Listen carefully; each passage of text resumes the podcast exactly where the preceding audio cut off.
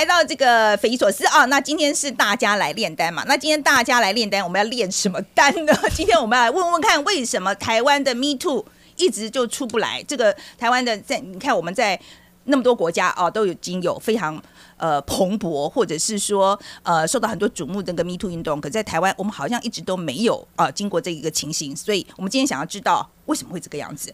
好，那先帮我们自己的节目呃做个广告。说故事人的募资已经开始了，拜托大家赶快去支持。OK，哈，这个还差很远，这样，所以大家加油，赶快去参加，赶快去参加那个募资活动。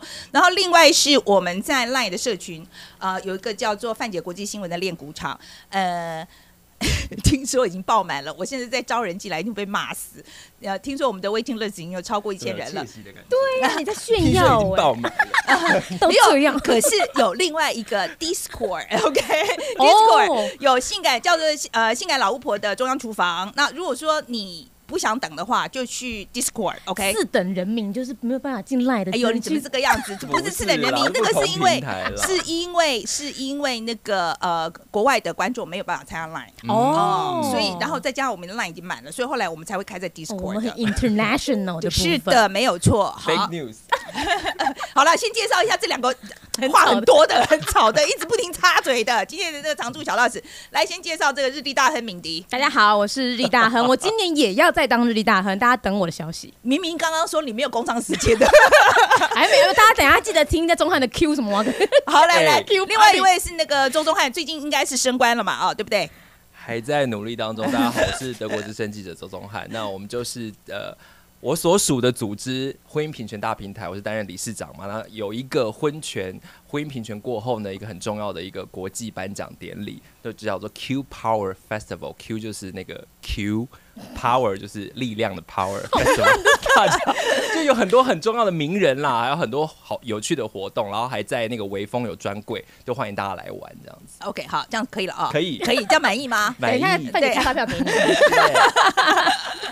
好，那在这个今天我们的两位小道士啊，然后呃，我保证他们两个会很吵。那所以今天呢，先来这个进行我们那个踢爆假新闻啊。那我们今天改了一个规则，超期待。呃、对我们改了一个规则，因为上上个礼拜啊，那个哎，香港那个志豪来，真的效果非常好。那他就建议我们说，我们呢这一次一个人带一条新闻来，但是连我们三个人彼此都不知道对方讲的是真的假的。OK OK，好。那所以说我们今天讲完之后，我们。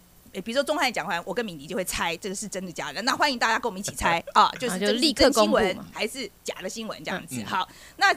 我们现在是让敏迪先讲，对不对？好，好来，敏迪来换你。我讲个软一点的啊，就是最近大家俄乌战争要软哦，够软够软。就是大家其实发现基辅最近比较平息一点了哈，就人民开始正常生活。然后呢，你说要很软的哦，很软很软，讲完了讲完了。然后呢，接下来呃就开始有很多厉害的民国际领袖就到基辅那边拜访嘛，比如说联合国的秘书长啊什么的。然后也有。明星去了，然后终于开始软了。好，然后 给我三句话空间好吗？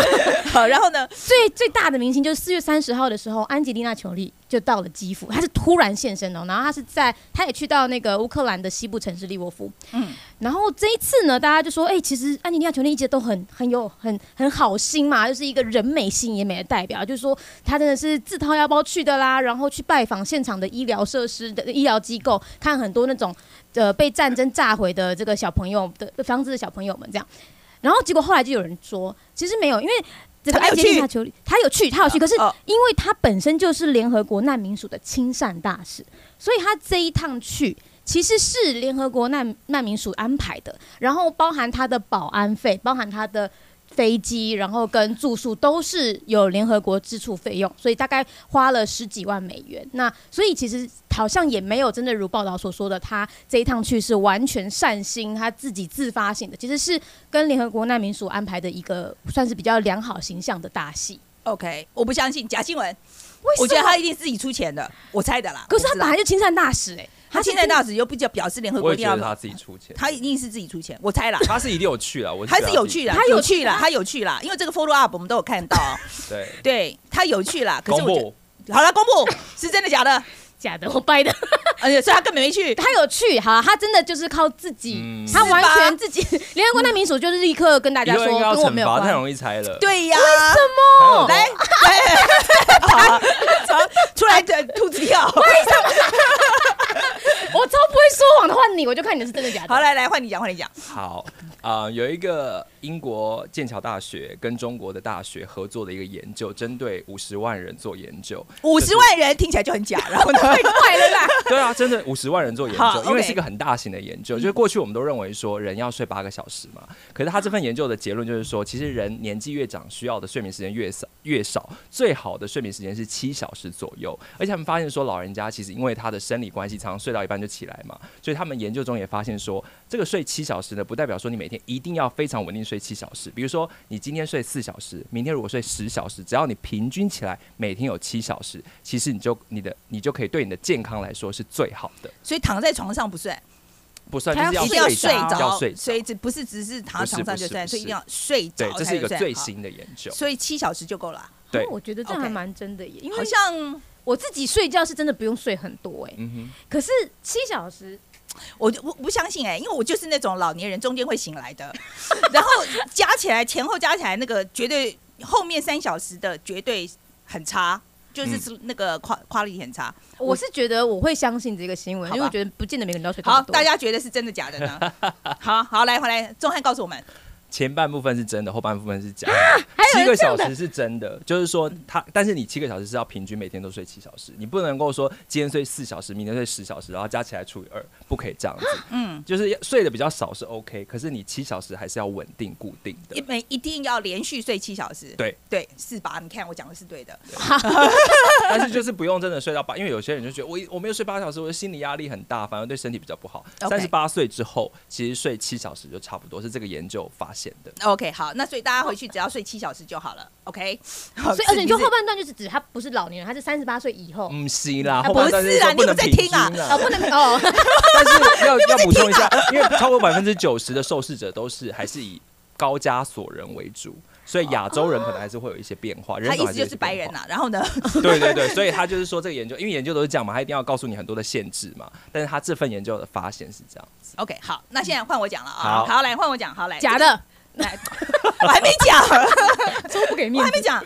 好，这条新闻其实蛮有名，我相信很多人已经听过啊。但是我我跟大家讲一下，因为就新北市有一个六个月大的男婴，二十八日啊高烧发抖翻白眼，被爸妈带去就医嘛，哈，就医护要排队要求排队一小时，然后最后不治身亡。这是真的，哈，这是这是真的，我相信很多很多人都知道了。但是后来呢，就在那个 PTT 呢，啊、呃，就有一位网友也上来贴文，他说他的妻子也是医护人员，那前几个月呢，就孩子发烧到热痉挛，那全身发抖、翻白眼，哈，一开始还好好在那边玩，然后突然就趴在地上了，然后后来他们送去那个还哦还很重要哦，就眼睛向上吊。好，然后后来呢，他就送到医院去之后呢，就一直在等嘛，就等要要等着那个急诊，就是排队排的很长，所以呢，他就说他小孩子在这个等待过程又吐了一些出，就吐了，所以他就用双手接着，然后呢，接着出来的时候就在等的时候呢，小孩子又吐了一出来，然后他又，然后那时候呢。他手上是呕吐物，对不对？然后那个柜台人员就突然说：“你你赶快去缴费啦！”他就说：“我手上有呕吐物。”然后那个柜台人员还是跟我说：“你赶快去缴费啦！”好，反正他就贴了这个经历这样子。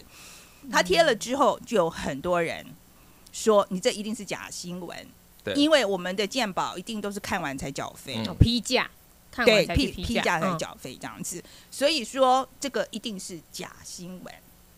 OK，所以你们觉得这个新闻是真的还是假的？还有很多人出来。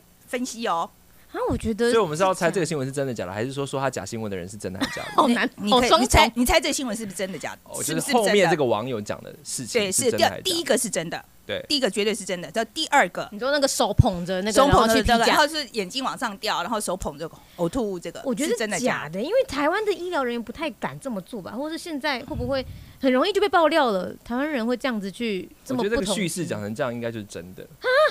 很多媒体报哦，这个这个新闻啊，很多很多媒体有报哦。我我刚随便看了一下，电视台几乎每台都有报。Okay, 然后那个电电子媒体，越补充越多迷雾。对啊。好，OK，好，就这个事情呢，我还特地就去问了一个急诊急诊呃急诊室的主任。OK，我就要问说。这个事情，因为我我没办法判断，因为后来出来说这是假新闻的人，其实我说实在也没有提出证据说他一定是假的。对。后来那个我就跟我就跟这个急诊医生啊、呃、在讲这个事情的时候，他马上就知道这个 case。那我就问他说：“你觉得这是真的假的？”他说：“这是没有办法判断的。”我我我讲，所以你没有给我们答案。No no no no no no，我我现在告诉大家哈，现在这个情况就是说，我觉得你不要一开始看到这个新闻就相信。第二个，当人家说这是假新闻的时候，也应该抱着怀疑的态度。好累啊！我的态度，我就我就是说，你不知道，我觉得你不知道他是真的假的，你就要说我不知道他是真的假的。OK，那我觉得这个精神医师医生跟我讲就是说，他说，他说，第一个，他说他为什么没有讲说他是在哪个医院？嗯、他说你应该讲你是在哪个医院嘛？那所以这个流程有错的话，大家可以改善嘛？嗯、对，OK，好，所以他就说有可能是假的啊，不然你就讲嘛，好，对，对。然后可是他就说，可是他必须要说这个情节，他以他在现在在急诊室的状况，他觉得是有可能发生的。他觉得那个呃缴费人员很可能只是说你赶快去挂号，你挂号也是要缴钱嘛。哦、那有些时候。因为现在他说现在急诊室真的很忙乱，嗯嗯，真的非常的忙乱，所以说，唉，所以说其实他可以想象这样的情况是有可能发生的，但是只能说这个新闻就叫做。不确定是真的吗？就是无法核实。对，无法核实。对，应该是说无法核实，应该是说无法核实哈。结果阿姨的又硬又难以办。对，然后又悲伤。嗯，对。可是我现在，我今天，可是我今天在跟这个急诊室的这个主任在聊的时候，我觉得有一点真的要呼吁大家。他就说，现在急诊室真的已经非常非常的忙了。一方面，你要大家要知道。现在的量大概是以前的三倍、四倍都有，对不对？就是来来急诊室的人。可是问题是，他们的 paperwork 因为要这个确诊，他不能够，他要确定这个人是不是确诊，所以他们的 paperwork 已经慢下来了。嗯。哦，这个流程本来就已经比较长了，再加上很多医护人员，他说几乎有三分之一的医护人员家里小孩一确诊，他就不能来上班了。嗯。所以他就会更慢。然后的确是满屋子都是病患，然后他就说。我怎么办呢？然后问题是还有很多民众来是要求要确诊证明书，因为他保了防疫险。哦，嗯，OK，那我现在就是在这边给大家做个呼吁。我知道很多人保防疫险真的是需要啦，因为没办法上班嘛，所以你需要这笔钱。嗯，但是我真的呼吁大家，如果你真的可以不用这个钱的话，请大家真的不要在这时候去挤。嗯，OK，因为真的，今你你是几万块，可是很很可能是一条人命。All right，然后这位医生也跟我讲说，因为现在真的很挤，但是呃，的确，他说，他说为了要防止那种那个病人病患在外面真的等等到死这个状况，他说现在没办法，他说他现在变成说他常常要出去巡，用目测的，因为没办法啊，去看谁是高风险的，就赶快拉进来这样子，已经到这个地步了，所以真的在这边做个呼吁哈，大家如果没有必要的话。你觉得你的状况还 OK，真的不需要去急诊室，真的不要去，不要增加医护人员的负担，OK？而且也是保护自己，那那地方说不定其实风险也是比较高的。对对，没有错。所以说，真真的把我们的医疗资源留给最需要的人，嗯，好吗？好，，OK，好。那接接下来讲今天的主新闻好了。好，我先说明一下，今天我们为什么会讲这个 Me Too？好。那这个呃，是因为我们上礼拜《特别看世界》就写了一条新闻，是有关泰国的 Me Too。那我们写的过程里面，我才发现，哎，怎么现在泰国才开始 Me Too？这怎么晚了这么多年？跟美国晚了这么多年？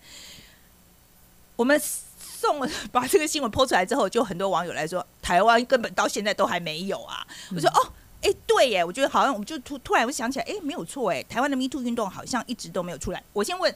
如果这只是我的感觉啦，哈，那我们昨天就在讨论这件事情，然后敏迪交给你自己讲。对，昨天范姐就说，那我们来挑题目，然后就说，那我们来讲 Me Too。我就想说，天哪，我好像还我长到现在三十三岁了，我至今还没遇到什么 Me Too 的状态，包含我自己没怎么遇过，然后跟我身边的，我曾经也在全女性公司工作，我也在很多男性公司工作，都没有碰到这种类似的情境，所以当下我就想说。台湾的 Me Too 状况应该是因为很少，所以才没有流行起来吧？对，然然后 当场就被我们两个吐槽，怎么可能没有？我就是一个活在自我泡泡里面的人，所以你们是那时候都会，你你那听到听到我讲的时候，你就觉得太荒唐吗？我觉得很荒唐啊，因为可能没有了。我觉得那跟个人经历有关系。那这我以前在校园就接触过很多嘛，就是我自己当老师的时候，有看过很多学生的案例啊等等之类的。那其实我蛮认同的是，就是台大政治系黄长林教授说的，他在台湾民主季刊就写到说，其实台湾不是没有 Me Too 运动，不过也许不叫 Me Too，因为我们知道台湾其实从二零零二到二零零五年就有三部最重要的呃，就是跟性别有关系的法律嘛，包含性别工作平等法、性别呃呃就是呃。校园性平法啊，那个实际名称叫什么？还有一个是性骚扰防治法，就是从职场、校园跟社会都要防治性骚扰。所以其实我们在很早期就做了这样的事情了。那如果我们在想说这个 Me Too 运动，你意思说我们做的很好，所以没有当然不是 Me Too 运动出现端哦，Me Me Too 运动就是土法不足以自行，它才会出现嘛。哦、对对，它其实一定各国都有这样的法律。那台湾为什么没有这种 Me Too 出现？是因为其实台湾早期，那老师在里面也举了一些例子，比如说二零一四年的时候就有陈伟霆的事件引起了社会讨论嘛，性骚扰的事件，然后福大心理系事件，包含。我们现在最近很多人讨论的林奕涵事件，嗯、也是在 Me Too 运动这个标签变很红之前，他就已经在讨论了。所以台湾不乏有这种公共管道讨论的。可是当然，二零一七 Me Too 运动之后，有更多人他愿意在社群媒体上或新闻媒体有更多这样的揭露，但不是因为我们没有放一个 Me Too 标签，就代表说台湾没有这样的讨论，只是它可能散见在很多不同的领域，或者在各个不同的机关。但是在台湾有这样法律先行之下，其实是。已经有蛮多的讨论，嗯，我觉得，呃，我觉得，甚至我会讲说，呃，性别平等教育法，对，还蛮多这个现象。我觉得其实这个现象绝对是有啊，就是说，我觉得全是性侵啦，或者是性骚扰这个情况，其实在台湾是有的，只是我觉得，呃，有为了一些原因啊，我觉得我们的讨论的其实不是很充分，不是像 Me Too 运动这样子。获得大家很多很多很多的这个瞩目，这样子。可是最近开始讲了，对不对？对，来，那个名字来跟我们讲一下为什么？最近呢，呃，我觉得主要是因为刚好林奕涵事件，刚刚中场提到林奕涵事件最近刚好五周年了。那其实老实说，在台湾你自己在这五周年的时候，你没有看到消息吗？我自己五周年倒没有看到什么消息，我，我没有注意。对，但是真的没有注意到。但是你看到，哦、所以你啊，因为 你是性别圈，对，你是性别圈的人。但其实，在别的地方，林奕涵事件又又。火红起来，其实是在中国的微博。他在那时候上。为什么在中国的微博？我那时候也很好奇。然后后来去看了之后，仔细看大家讨论，大家都觉得林一涵好可怜啦，然后觉得这件事情应该要被重视。后来相对去比较，才发现，其实，在同一时间，中国也有一些 Me Too 的事件，例如可能有一些呃大学的女女大生啊受受到伤害等等。可是中国他们本来在这类型的话题就还蛮管控的。那所以变成中国人无法谈论自己国内发生的事情的时候，他们就拿一个弯弯的事件，然后来，而且已经是事过境迁的，然后来缅怀，透过这样的缅怀来表达说，我们很想想要讨论这类的议题，但我们擦擦边球，我们不讨论本国事件。中国也不能说没有，之前那个贤子啊，他搞那个朱军啊，或者是陆陆续续还是有，只是说这些讨论到最后都会。没有结果，因为他最后那个告诉是也没有也也没有结果嘛，所以我但是我觉得这跟呃民主国家或民主社会讨论 Me Too 运动还是不一样，因为最重要民主国家是要防止滥权嘛。可是在中国，我觉得一个很悲哀的情况就是威权体制本来就有很多滥权的事件在发生，所以 Me Too 运动它能够成为，而且我对于什么微博热搜啊或者是百度热搜都心存质疑，因为什么样的东西可以被放在上面，对，就什么时候会放出什么样的排名。我个人，所以说，是不是中国真的有这样的空间讨论，或因为这样子他们讨论一个台湾的事件？我觉得可能偶发，我会觉得，嗯、我个人觉得，对，那不然我觉得中国讨论这个的空间也没有，然后呢，这个社会的处理的安全网络也也没有。而且我刚想到一个例子，嗯、彭帅，嗯，彭帅就是一个很明确在中国发生、曾经延上过的一个呃 Me Too 的行为，但是他后来连彭帅自己都把这个故事做了一个。要说翻转嘛，就是他后来就说我我没有被性侵，所以像这类型，我觉得。呃，再赶快迁回来台湾，我不要讲那么多。对不起，好，对不起。所以我觉得，其实就刚刚呼应到那个钟汉讲到的，其实民民主国家、威权国家，其实在这样的处理，其实就完全不一样。对，好，那我们还是回来讲台湾。OK，好，那昨天我们有这个讨论嘛，就是说，敏迪不是说台湾应该是没有太多这种 Me Too 的事件吗？所以今天他就做了一件事。对，我就在我就我们讨论完之后，我就立刻在 IG 上面发一个问题，说大家如果你。你身边有听过迷途的？我还想说，大家应该平常自己很少碰到吧？我就用身边有的话，结果我收到了，给大家看一下，这是我 IG 的那个回复，给大家看这么多，满满的。然后这些还是就是有回的哦，然后还有一些是私讯打了很长的故事的。我才发现原来就是应该不是说台湾没有，而是台湾的社会网络里面还是有一个蛮高的压力，是大家没有想说我应该把它讲出来。甚至有人在讯息里面是跟我说，最后他打了一长串，然后就就说谢谢敏迪，让我可以把这些话讲出来。然后我从来没跟人家讲过，我讲出来才发现我现在好很多了。嗯，我。我就因为看了敏迪嘛，哈，他在 IG 上就是跟呃网友啊去求救这样子，我就说输人不输阵，所以我们在我们的社群我们也 PO 了，OK，学人精，你怎么这个样子？大家互相抵，这个叫做互相切磋嘛，OK，嗯，然后呢，反正我们在我在练鼓场跟我们的粉粉砖哦都有贴出这个贴文，那我问的重点啊，就是说你有没有是在。分享的，就是说想要去抱怨这件事情的时候，就 complain 啊，就真的是举发的时候，但是有很不愉快的经验，你知道吗？我们跟敏迪的那个访问那个经验是一模一样，马上真的就是几百折起来，啪，所以我觉得你跟我说台湾没有 Me Too 情况，我不相信，我真的不相信。我觉得情况其实还蛮严重的，OK？因为我真的觉得大家为什么会？一有一点点管道，他马上就冲进来，而且我是说真的，那个真的有些情节真的很夸张。你听，你讲几个？好，我这边看到有几个粉丝，他们主要分两大面向，一个就是家族内的事情，比如说他小时候他就说哦，那个有个舅舅就又摸我，然后就是让我很不舒服。然后我跟妈妈讲的时候，妈妈说怎么可能？你不要因为讨厌舅舅你就这样子说他坏话，他那个不是真的，嗯、就他们完全。但大人不会去相信小孩的话，然后小孩就心里有阴影。然后还有那种是爸妈的朋友，比如说他们说过爸爸带了一个议长朋友来家里，就是社会贤达等级的，那就说哦，那个议长朋友对他毛手毛脚，然后爸爸还说你不要乱讲话，人家是议长呢。对对，就是这种状态是有。然后还有就是学校内的也是，然后跟呃学校内的话，有些时候是集体同学霸凌，有些是老师对学生毛手毛脚，嗯、这个都是蛮多蛮多资讯的。我我们这一边我就。我就拿几个故事了哈，就是说，我就真的太多了。然后我我只是举几个例子了哈。那有一个是我们其实我们团队成员讲，他就是说他有他骑摩托车的时候碰过那种阿伯骑到他旁边没有穿裤子，哈，然后呢就露出重点，然后呢就跟他说：“妹妹哪里可以有按摩的地方？”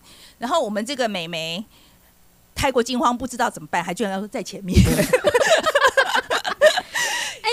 但我我我真的的确，我收到很多讯息，是他当下真的真的是不知道怎么办嘛，就吓到了，甚至没有当下没有意识到，原来那就是一种性骚扰。他是长长大好几年之后才想起来，原来是这样子。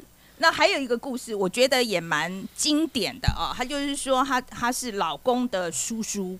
好，那这个老公的叔叔其实基本上也算是老公的老板，嗯、因为他就是开了一个家族企业，嗯、然后这个这个叔叔在家族企业里面其实是蛮重要的一个人这样子。那他就说有一次就是有点像公司聚餐这样子，那这个是他就说他这个叔叔公公呃，就老公的叔叔就从背后抱住他。就一然后不让他放，就然后他就说，他说我你，他就哎，他叫他叔叔说，叔叔，请你放开我什么的，就是不放这样，抱了大概有两三分钟，他是挣扎的，终于才睁开。然后他说不是第一次发生，然后他回家以后，问题是他跟他老公讲，然后她老公说，她老公跟她讲说，你怎么这么不小心啊？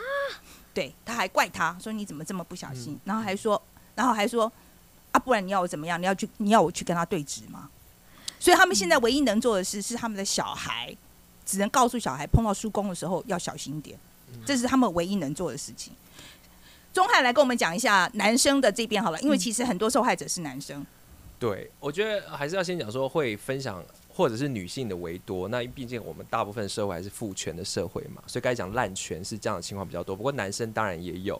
那我先分享一个身边朋友的经历，就是呃，他就是有一个知名男星，啊，知名男星，对我们大家都认识，不能讲出来是谁，就是，可是我们他不准我们讲他是谁。对对对，就是他愿意跟我们分享这个故事啊，就说他有一次主持尾牙的时候，那主持完之后呢，就下台，那尾牙的老板也是男生，然后就跟他讲说，哎，可以亲你吗？然后他就他没有问他说亲你，他就他不是问他是我要亲你，嗯，对。然后后来他就他当然就是傻眼傻傻住了嘛。然后他就说，哎，我以为你是这样子，就说以为他是同志可以这样做。然后之后呢，那那后来老板讲出他名字，然后之后那老板又问他说：“哎、欸，那如果如果你不是的话，你看台上这些身材很姣好啊，表演者，你你会硬吗？什么的？”女生、就是、对他说：“你看到女生会硬吗？”对，所以就是用这种很直接的话来问他。那这就是生活中常见的嘛。嗯、那呃还有的，当然比如说像是在那个 Me Too 运动刚起来的时候，二零一七年的时候，也是有一个指控那个 Harvey Weinstein 的一个女星，她也被指控说骚扰了一个男生。然后纽呃纽约一个大学的非常有名的女性主义者的教授，大家在网络上都可以看到这些案例，就是她也被她的男学生指控说她骚扰她，所以其实这样子的性骚扰或 Me Too 运动，它的谈论是其实是不分性别的了，嗯、应该是说在每个领域都有。但是我们在讨论的时候，或新闻在讨论的时候，还是会把比较大宗的案例嘛，或结构性的案例拿出来讨论。嗯，其实今天我们网友 pass 过来一条新闻，他是讲日本的早稻田有一个女教授。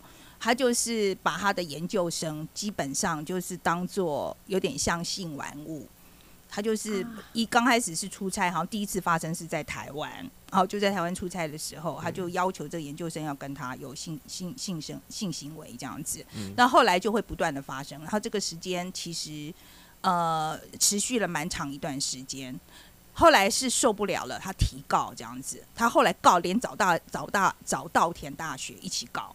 所以说，我们现在在讲，就是说，其实 Me Too 这件事情不是只有女生是受害者，嗯、真的，其实很有很多男生，很多受害人是男生。哦，然后我看到一个报道是说，其实，在运动圈的领域啊，就有有一个那个呃学生他去做研究嘛，就是说，哎，他去看那些报道，他后来发现说，其实，在运动领域呢，单项项目里面比较多受骚扰的是女性选手，可是如果是团体比团体项目的话，是男生受到骚扰比较多。哦、OK，对，哦，那就是同侪咯，有点接近。对，或者是教练。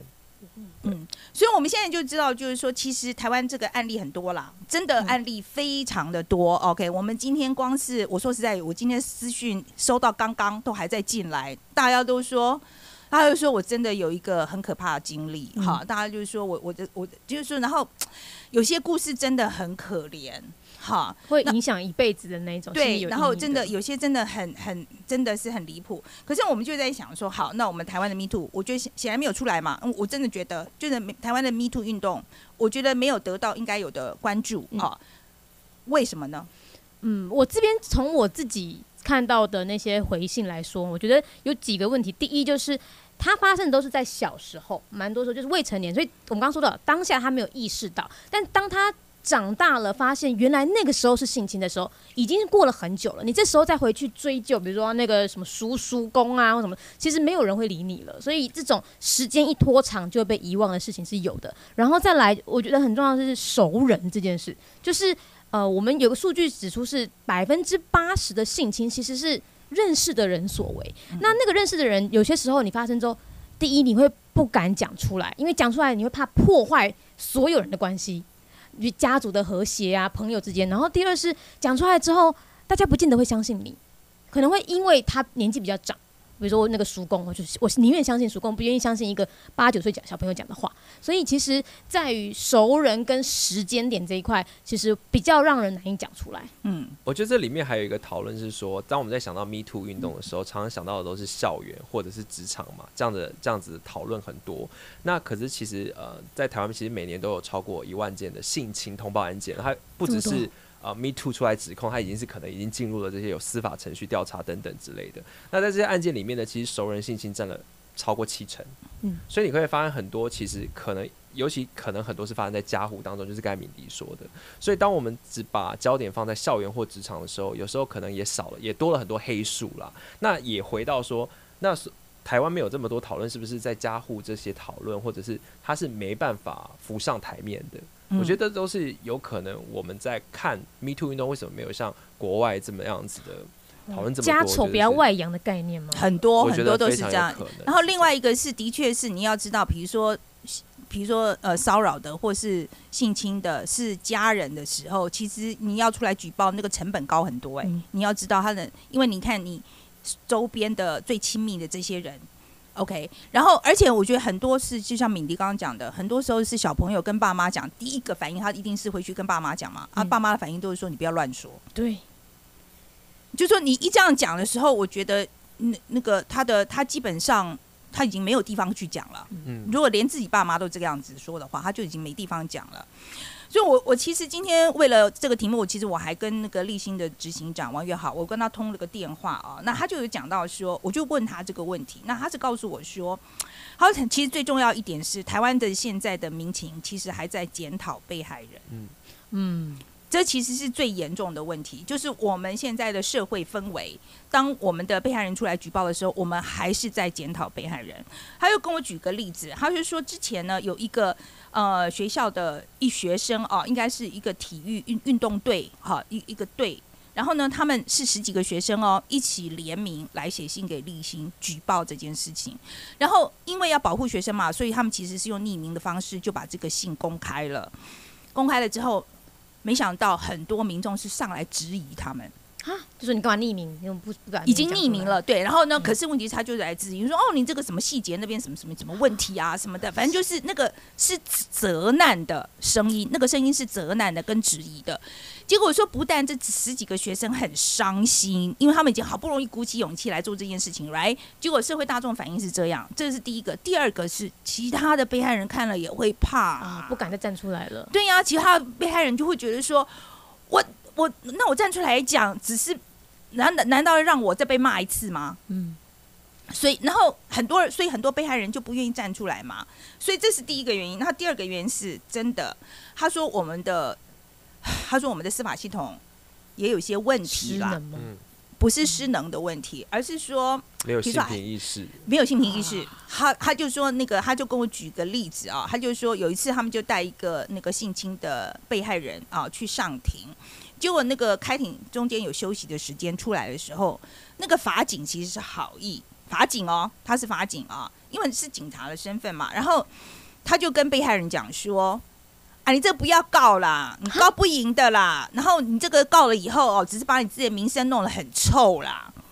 好不会讲话，就是也没有在。而且不是说不是不会讲话而已，你要知道他的身份很特殊。嗯、OK，你今天有一个执法单位的这个身份，在讲这件事情的时候，对于对于被害人来讲，他心理上的那个挫折是更深的。嗯，因为他已经来求救了，就应该照理说应该是。帮他主持正义的人居然这样讲，所以他就说，其实，其实，在我们的司法单位的整个养，就是在接受这一类案件的通报的教育上，好，其实我们做的也不好。嗯、OK，那他给我举一个，还有庭上的那个例子，对呀、啊，庭上的例子也很可怕。他跟我说，法有法官就问被害人说：“牛仔裤那么好脱啊？”哈，哦，还说什么？你你为什么不跑？好，你你为什么不跑？然后你你为什么不抵抗？OK，所以我就觉得说，像是像这些事情，会让真的会让被害的人会觉得说，我我讲这个话真的会对我有帮助吗？挫折，其实很挫折，真的会很挫折。我就说，我觉得我们台湾的情况是，呃，美国的 Me Too 运动其实为什么到后来会变得这么大？其实有个非常重大的关键，就是社会的氛围已经从以前质疑被害人。转到相信被害人，这个是一个非常重要的关键。所以，其实我觉得从今天这些案例，我们今天朋友来跟我们讲案例，包括立新基金会告诉我这些事情，我觉得很很明显，我们台湾还没有到。嗯，而且其实讲不用讲到司法，讲到最近的就是我们很常看到有女生受性侵、性侵，然后大家就会就有男生或者是其他人说。啊！谁叫你裙子穿这么短？嗯，这就是检讨被害人呐。对啊，我想说就是检讨被害人。你长得这么欠扁，难道我我可以打你吗？不行吗？就是你不能因为这样子去，就是强暴迷思啦。就是认为说事出必有因，那一定是你怎么样怎么样，把重点放在。你先做了被害人，他做了什么样的事情？然后我觉得那里面还有一种心理是，哦，因为他这样，所以我不要成为这个被害人。就整个社会是这样的思维方式的时候，很多父母啊或长辈也会讲：你看，你你不要像他这样子哦，你你半夜不要去喝酒哦，你不要这样。那你你为你你凭什么限制人家的自由？他是用这种被害者的叙事来告诉你说，你不要成为下一个被害者。他不是教他。教这些人说，你不要成为加害者。嗯嗯，就是这个叙事，我觉得是有问题的。然后另外还有一位呃，还有一位朋友啊，他他跟我们讲他的经历，这样，他就是他被性骚扰嘛，哈，然后呢，他就想办法告发这件事情啊。我听他那个过程，我真的觉得真的实在实在太挫折了。还有说他跟警方的时候呢，那警方就是完全就是用质疑的那个口气，这样一直在跟他讲。结果后后来呢，他实在受不了，就跑到警局外面去爆哭。然后这警察他就说啊，好了好了，我找一个女警员来帮你好了。好，这是警察局的经验。同样一件事情，他去告诉系主任的时候，系主任就说：“你不要讲啊，这个这个没有什么嘛。”女生女生好，然后呢，去跟医生讲的时候，去说是心理医生讲的时候，心理医生给他的感觉是有一点冷嘲热讽。嗯。OK，然后呢，跟那个跟那个，然后他甚至还有到机构去求救，然后机构对他讲的话是说：“你怎么这么不坚强？你不够坚强，你今天要举报这个东西，你要很坚强。” OK，然后呢，我就觉得，我就觉得，我我就说，我们的社会看起来好像管道很多，对，他跑了四个地方，他跑了四个地方，对，OK，看起来好像管道很多，对，但。没有一个通，嗯，没有一个通，嗯，OK，好，所以我觉得我们的社会现在离那个门槛还很远。我刚刚讲的就是从质疑被害人到相信被害人，这个门槛我们还很远。OK，好，那所以我觉得不要说我们只点出问题啦，只是骂骂骂这样子。我所以我也问我我我现在最后一个，我真的想要讨论一下，我们可以做什么？嗯，OK，好，呃，我我先讲一下鸡排妹。呃的的故事啊，那鸡排妹的事情，我想大家都知道吧？好，就不要再叙述了，这样子。嗯、然后他鸡排妹前阵子就做了一个呃几号树洞，三十八号树洞，哎三百三十八号树洞，然后就是希望说大家如果有 Me Too 经验的话，到这边来啊，就是讲一下你自己的经验这样子。嗯、那其实我说实在，我在搜索的时候有有一些正反意见这样，可是我想问问两位哈，就是你们两位对鸡排妹这个看法怎么样？钟汉先讲好了。哦。我没有细看这个活动，但是我觉得如果他是鼓励大家把自己的自身经历讲出来的话，我觉得是很很 OK 的。那当然就是自身经历讲出来之后要做什么事情，那当然是另外一个重点。嗯，阿敏迪嘞，我自己当然也是觉得是是出发点是良善的，是因为像我就是一个很明显会受到这个活动呃激激发的人，因为我就是不知道有这件事情，所以至少这个活动让我。已知知道这些事，那我知道之后，我才会开始有所下一个动作。所以我觉得至少出发点应该是好的。对，那我我讲讲批评这一个这个角度好了。那呃，有有很就是有很多专家会讲哈，就是说那点出这一点，只是大家来分享之后，这是第一步而已。但是第二步还是要承接。嗯哦，OK。所以他就是说，我觉得就是我们大家好意啊，比如说我们今天在做这些事情，但是。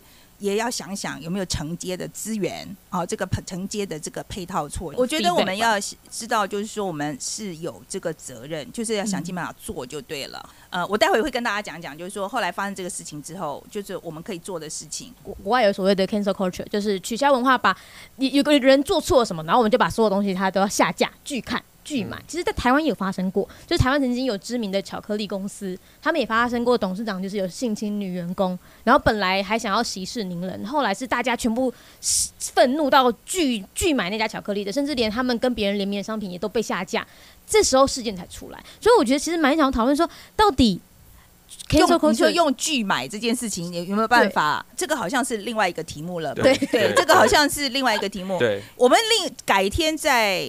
还要再讨论这个，我们该 cancel culture 应该要另外开一题啦。我我是说真的，这样子拉进来有点太远了，有点太远。拒买是不是我们能做的事情？对，拒买是不是？这这个倒我觉得是个，就是我们如果说，可是我跟你讲哦，这个巧我巧克力，我觉得让让那个钟汉先讲好了。我觉得是啊，到今天很多人还是因为那个地沟油，然后拒买某个品牌啊。对，这就是消费者可以做的，因为我们的力量。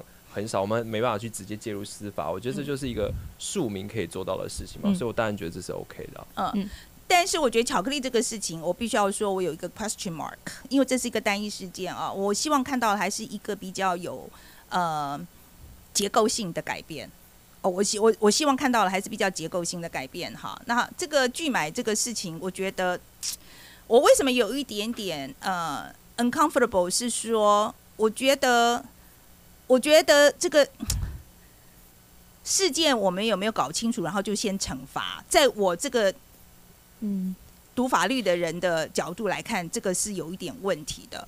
但是我觉得事情，我觉得，我觉得他，所以我会希望说，这个是一个有组织的改变哦，一个架构，就是真的一个整个社会的这个改变这样子。我要讲另外一个重点哦，就是说，呃呃，立新的这个执行长也跟我讲一件事，他说，其实这中间有一个机构扮演一个非常重要角色，就是媒体。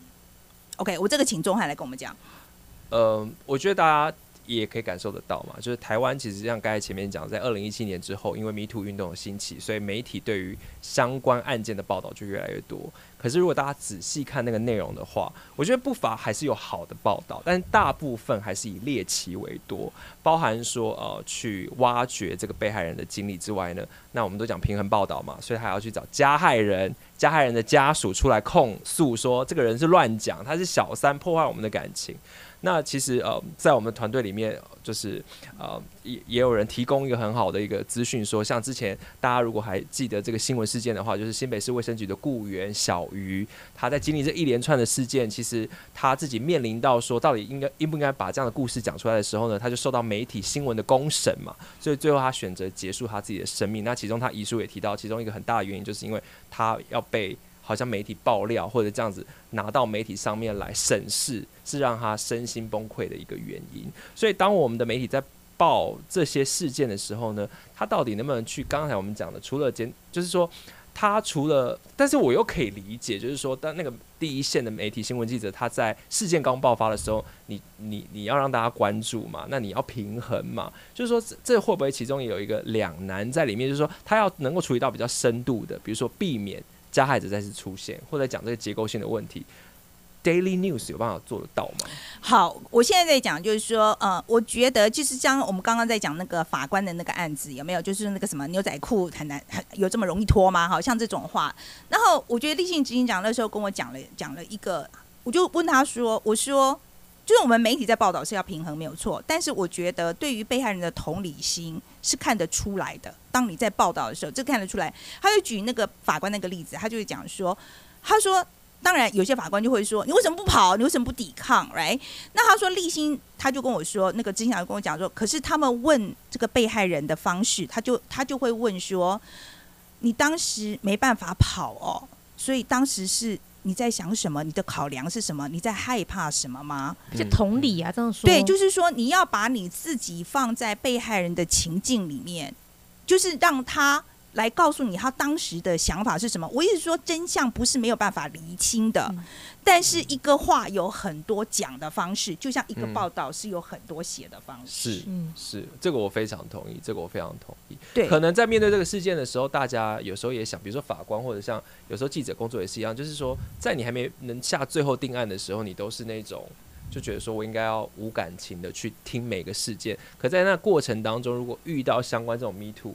或性侵害案件的时候，要把通常被害人可能无法发声，是比较 voiceless 也比较 helpless 的状况纳入考量，在做这些不管是案件审理。或者是新闻采访的，那也许做法就会有所不同了。嗯，这里我也还要再讲一点哦。其实我觉得台湾的呃要有一个结构性的改变，其实另外一个重很重要的，其实真的是我们需要有深度的调查报道。嗯嗯，这样才能真的做结构性的改变。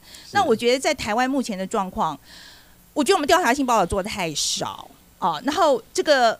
我们自己做媒体的，我们很了解。你们德国之声，我你们一定有在做啦。好，你们你们觉得有在做。其实我说实在，我们也在我们这么小的媒体，我们也在想想着做。说实在，我们说故事的人去年也访问了，呃，就是他是被自己的爷爷，嗯，呃呃猥亵的一个故事这样子，而且那个故事也很可怜。我我是说的，因为后来我们发现他的爸爸跟妈妈都有类似的经历哦，所以说我们我们在讲就是说我们。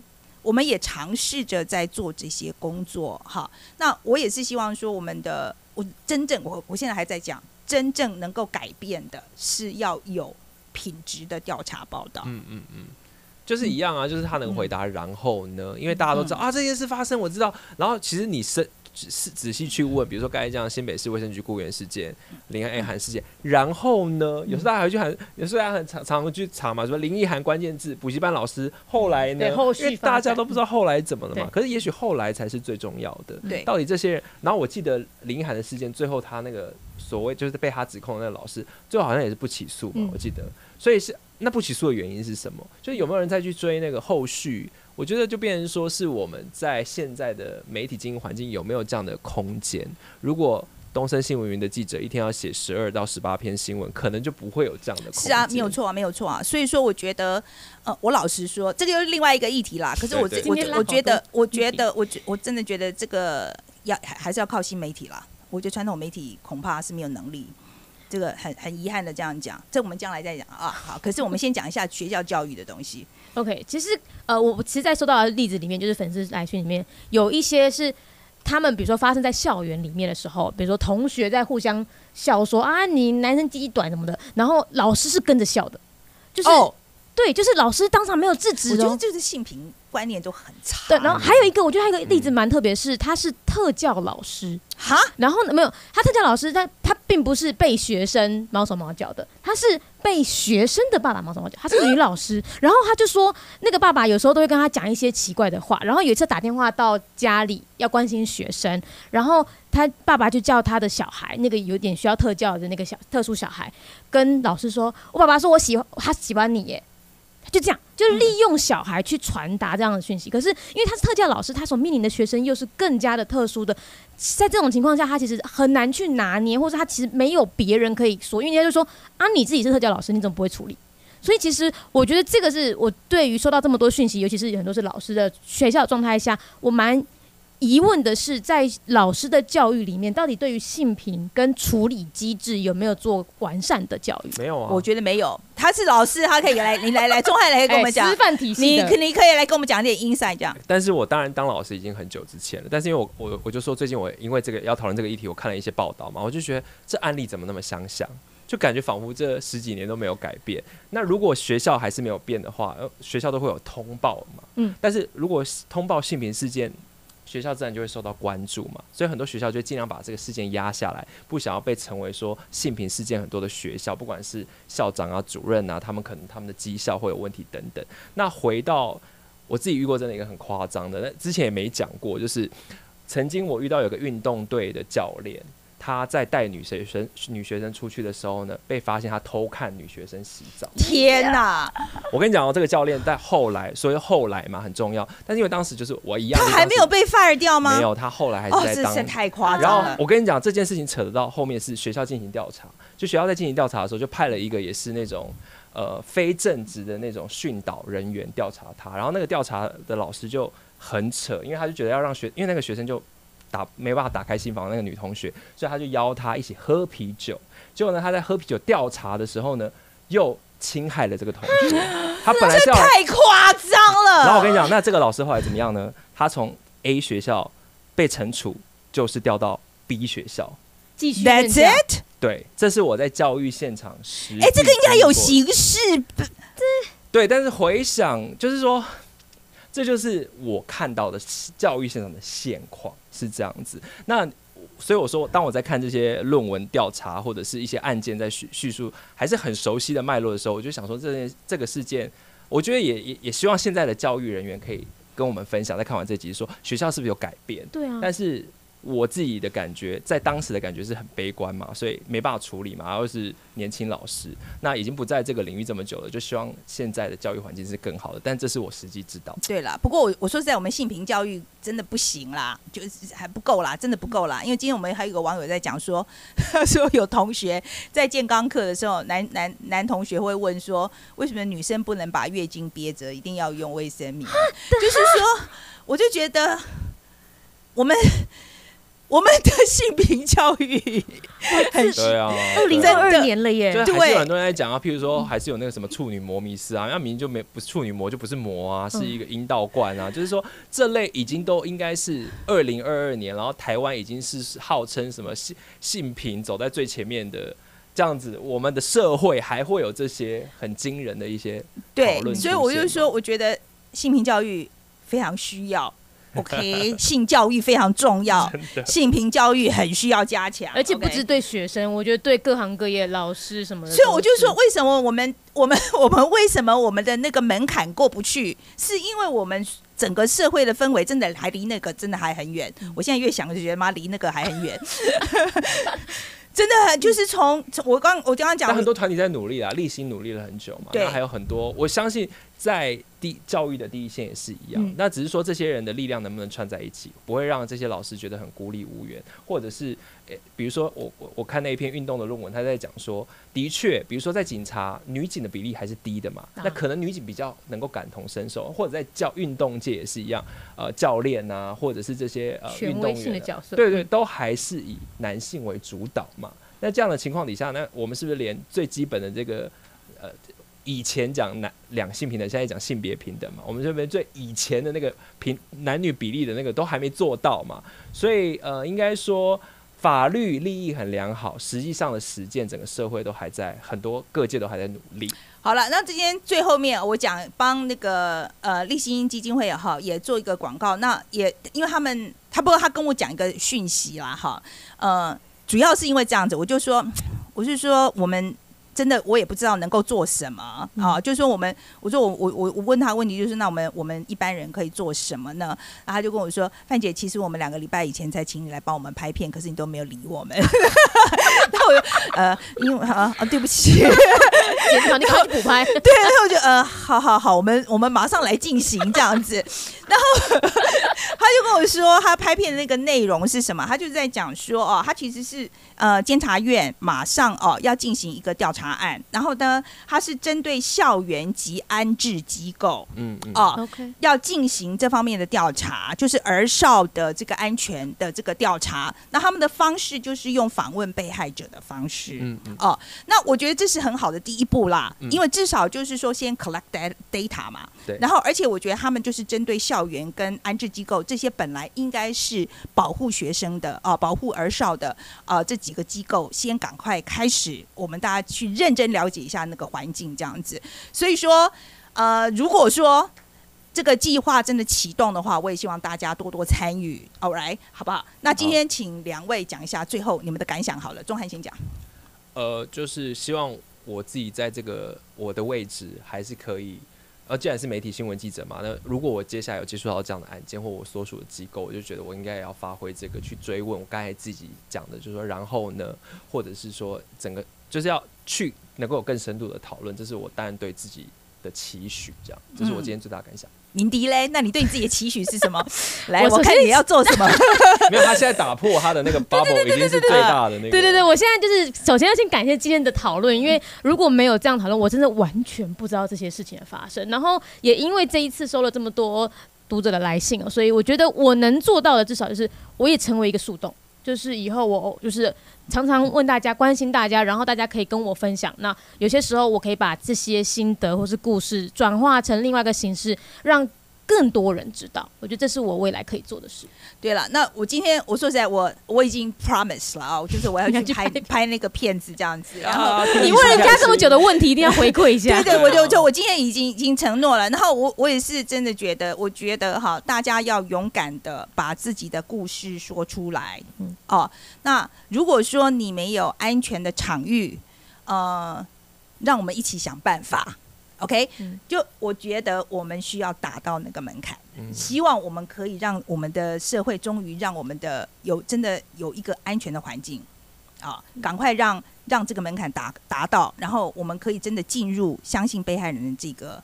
这个阶段，然后我觉得这个情况才有真正有可能有改变。好了，今天非常谢谢大家，然后别忘了我们有社群啊，大家可以参加。我不要再讲练鼓场好了，Discord，OK，大家请去 Discord，Discord 里面，对对对，Discord 那个感觉好像可以跳 Discord，Discord 有很多，还有很多空间。OK，好，谢谢大家，拜拜。